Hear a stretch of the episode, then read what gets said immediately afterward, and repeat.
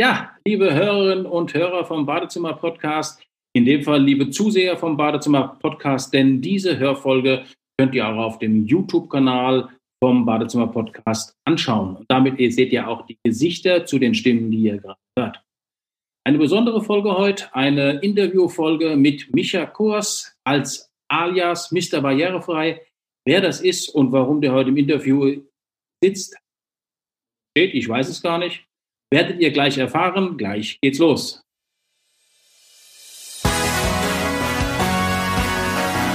Sie hören den Badezimmer-Podcast, damit Sie einfach und entspannt den richtigen Installateur finden.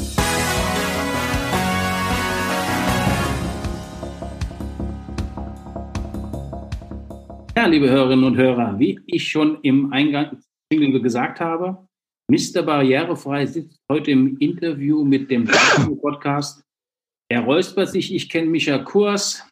Hallo Micha, herzlich willkommen.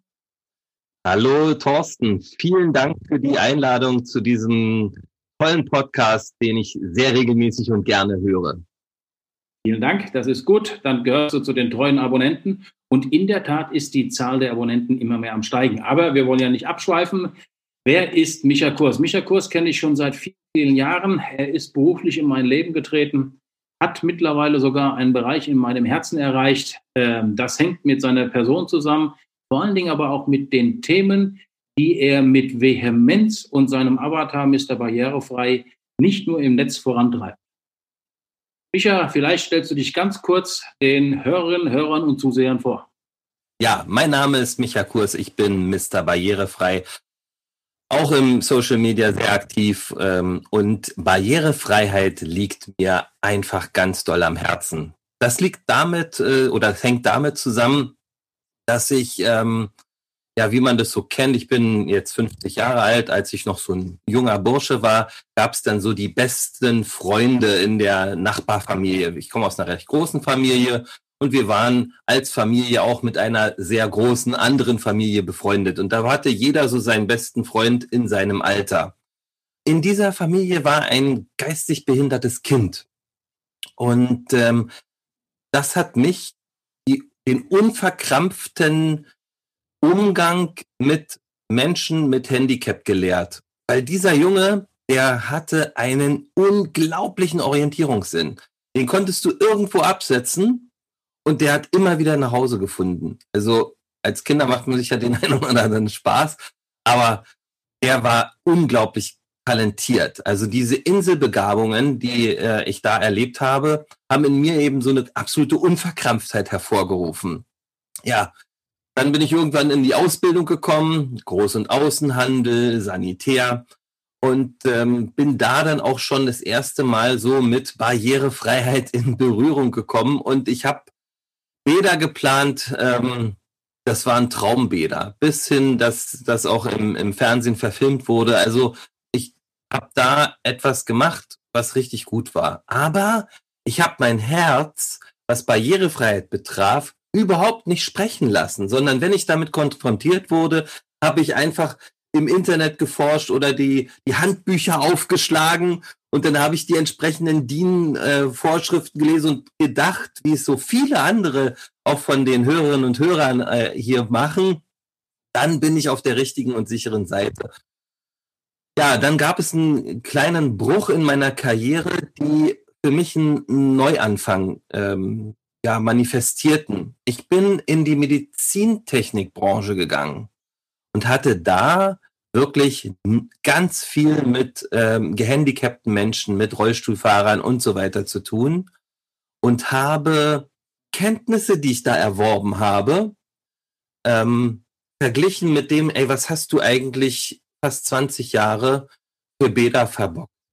Also die waren alle wunderschön und ganz toll, nur sie waren überhaupt nicht geeignet, um im Alter ein selbstbestimmtes Leben führen zu können. Also tolle Bäder mit einem Manko.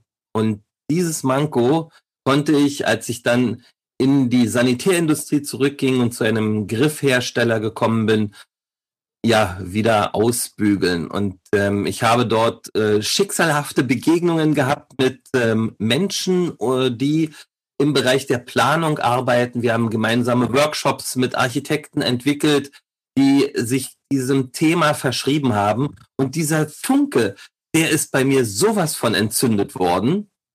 Ich denke mir jeden Tag, wie kann ich Barrierefreiheit so stylisch rüberbringen, wie meine Bäder früher auch waren. Ich habe wunderschöne Bäder gemacht und mit dem mit der Brille, die ich heute aufhabe, gelingt es mir heute aus ja der ehemaligen Nasszelle, furchtbares Wort, ein Wohlfühlbad zu zaubern. Also nicht nur aus, mit, mit meiner Brille, sondern eben auch mit der Brille des Kunden zu denken, auch von der Kundenseite her zu denken. Das ist das, was ich in allem, was ich tue, versuche zu vermitteln. Eieiei. Und ihr merkt, es ist nicht nur ein Funke übergesprungen, sondern offensichtlich hat er ein Riesenfeuer entfacht, weil der ist ja Feuer und Flamme für das, was er tut. Micha, ähm, heute geht es, nennen wir es mal, um einen Teilbereich deiner, deiner, deiner Begeisterung. Es geht nicht nur um die kompletten Bäder und die Planung der Bäder, sondern was mir besonders am Herzen liegt, ist, dass unseren Hörerinnen und Hörern und vor allen Dingen auch den Installateuren, auf die die treffen, bewusst wird, dass die Produkte, die heute barrierefrei benannt werden und die man auch unter Barrierefreiheit in den Katalogen der Hersteller oder im Netz mit diesem Stichwort findet und damit auch diesen Touch haben, dass es Produkte sind, die ja für Krankebäder sind, für, für Krankenhaus, für Seniorenheime, aber ganz bestimmt nicht in das private, schicke Bad reingehören. Und wir haben gemeinsam innerhalb der letzten Jahre festgestellt, dass Badplanerinnen und Badplaner und vor allen Dingen auch ihr, vor allen Dingen du mit diesem Selbstverständnis, diese Produkte in heute ganz normale Bäder reinzauberst. Äh, warum gehört ein Haltegriff, jetzt nenne ich mal den Namen, wenngleich wir uns ja neutral verhalten wollen, oder andersrum, den Hersteller, über der diese unter anderem diese Produkte hat, über die wir reden, findet ihr nachher in den, in den Show Notes. Dankeschön. Manchmal steht man auf dem Schlauch. In den Show Notes hinterlege ich euch den Link und dann findet ihr auch äh, alle Informationen zu den Produkten und zu den Herstellern. So ein ganz normaler Haltegriff, eine ganz normale Duschstange und ein Badetuchhalter. Das sind so diese drei Produktbereiche, die ich heute gerne rauspicken möchte, und da hätte ich gern mit deiner Begeisterung, deinem Know-how zum Beispiel gewusst, warum gehört in ein Bad, in ein super schickes Designbad, gerne auch über 30 oder 40.000 Euro, wieso gehört in dieses Badezimmer eine Haltestange, die Sicherheitsaspekte hat? Das kann ich dir sehr gerne sagen. Dazu gehe ich mal ganz kurz zurück. Ja, keine Sorge, wenn ich auch das Jahr 1718 jetzt mal anspreche.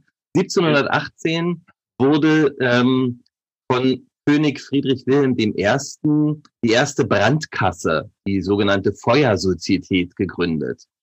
Das zahlt in das Sicherheitsbedürfnis der Deutschen ein. Damals die Industrialisierung äh, setzte ein und der Beginn von ähm, ja erstmal kleinen Nasszellen, also aus dem Schlafzimmer raus, dann äh, die Mädchenkammer wurde genutzt, ja, dann kamen erste Kohlebadeöfen, aber das Grundbedürfnis nach Sicherheit, das ist in uns Deutschen besonders verankert.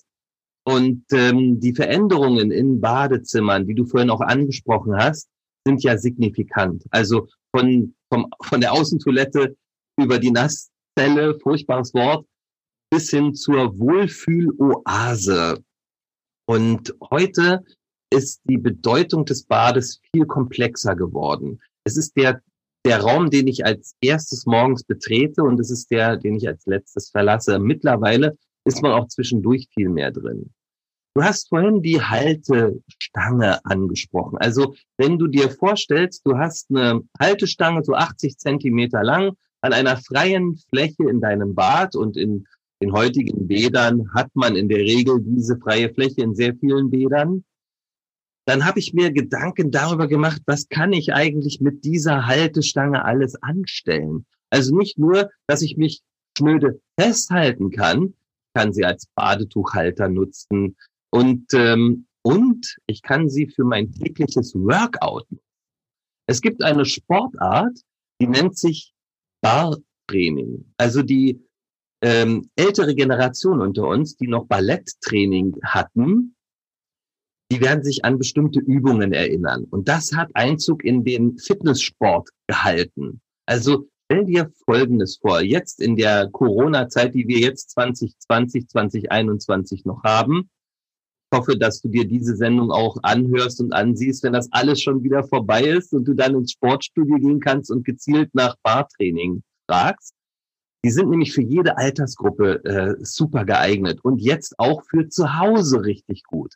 Also nochmal, stell dir vor, du hast einen ähm, Haltegriff, wo dein Badetuchhalter, also dein Badetuch schön drüber ist, kann sich schön äh, trocknen. Du nimmst es für deine Übungen äh, einfach auf die Seite, stellst dich daneben, hältst dich mit einer Hand fest, machst deine beiden Füße so in etwa in einen 90-Grad-Winkel zueinander und stellst dich dann auf die Zehenspitzen, gehst leicht in die Hocke und versuchst etwa eine Minute diese Spannung zu halten. Dann entspannst du wieder und wiederholst das Ganze 10 bis 15 Mal. Du bekommst so eine, einen tollen Aufbau der Tiefenmuskulatur und das wiederum ist gerade in Altersprozessen oder Alterungsprozessen von Wichtigkeit, dass du einfach sportlich aktiv bleibst. Mein Opa, der ist 94, der macht heute noch Klappmesser. Und wenn der an seiner Halte, an seinem Haltegriff steht und diese Übungen macht, das sieht echt lustig aus, aber der ist unglaublich fit mit 94. Also der Gedanke ist, nutzt diese Sachen nicht nur zur Sicherheit, weil ihr denkt, ihr habt ein Handicap, sondern integriert es in euer tägliches Workout. Das ist so interessant und toll und spannend zu erleben. Und deswegen gehört alleine dieser 80 Zentimeter oder 70 oder 60 Zentimeter lange Haltegriff in jedes Bad, weil da kann ich mein Workout machen. Meistens macht man das eben nicht im Schlafzimmer oder im Wohnzimmer. Das Badezimmer eignet sich hervorragend, weil ich brauche auch nicht viel Platz dafür. Diese Übung, wo man einfach nur in die Hocke geht, Spannung hält, die sind einfach richtig klasse. Ihr könnt das Ganze googeln, Barre-Training schreibt man B-A-R-R-E, Barre gesprochen, richtig ausgesprochen, Barre-Training. Da gibt es eine Fülle von Übungen. Und wenn man eben keine Sprungwechsel oder so macht oder keine schnellen Richtungsänderungen, sondern das Ganze smooth macht, also in, in aller Ruhe, dann ist das sehr gelenkschonend und äh, kann auch äh, im Cardio-Training mit eingesetzt werden. Also ähm, nicht das Handicap sollte im Vordergrund stehen, sondern zum einen schickes Design und das seht ihr nachher in den Show Notes, dass das, was ähm, der Badezimmer-Podcast empfiehlt, wirklich äh, gut zu montieren ist, den Baukörper schont, weil es eben wenig Bohrungen benötigt, aber eine maximale Stabilität aufweist. 150 Kilogramm Traglast braucht ihr gar nicht, ist aber da und ist richtig gut. In der Dusche, ja, jetzt bist du dran ja, einfach damit, also ich, äh, so, ich muss so eine kleine Bremse einbauen, damit das auch wie ein Interview rüberkommt und nicht wie ein Monolog. Ihr merkt, wie begeistert Micha Kurs ist von diesen Themen. Ein Hammer. Ich, in, in der Tat, Micha, ähm, ich habe die Fußstütze 160 Millimeter und es gibt so Trainingsgeräte, die auch Menschen, die viel auf Reisen sind, ähm, dann benutzen, um sie zum Beispiel an eine Tür einzuhaken, um dann Zug- und Dehnungsübungen zu machen. Da ist mir meine Tür zu Hause zu schade und deswegen habe ich eine Fußstütze auf 1,80 Meter Höhe montiert und hänge da dieses Trainingsgerät ein. Und jetzt musst du dir vorstellen, ich meine, der eine oder andere sieht mich jetzt vielleicht auch im YouTube-Kanal. Ich bin kein Leichtgewicht. Ich habe 120 Kilo Lebendgewicht und das muss schon eine Zugfestigkeit von einem Produkt haben. Und gerade die Fußstütze alleine sorgt schon dafür, dass ich so ein Bär wie ich da dranhängen kann. Aber danke für den einen Hinweis. Ähm, meine Frage geht auch so in diesem Punkt im schicken Designbad. Was sollte ich beachten, wenn ich eine Brausestange aussuche? Also ganz wichtig ist bei der Brausestange, dass sie ähm, die aktuellen Trendfarben wiedergibt und dass sie auf ewig hält. Also die Brausestange muss richtig stabil und fest sein und dabei filigran aussehen. Es gibt eine Brausestange, die mit zwei Schrauben befestigt wird. Diese Schrauben sind ein bisschen länger, ein bisschen dicker, aber halten unheimlich gut und sehen vom Design her hervorragend aus.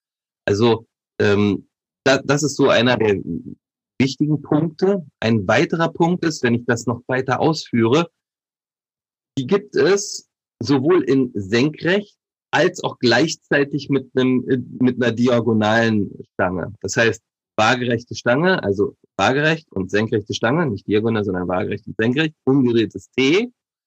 Und da brauchst du einen Hersteller, der dann ähm, Seifenschalen mit im Sortiment hat oder Ablageschalen, wo man sein Duschzeug dann platzieren kann.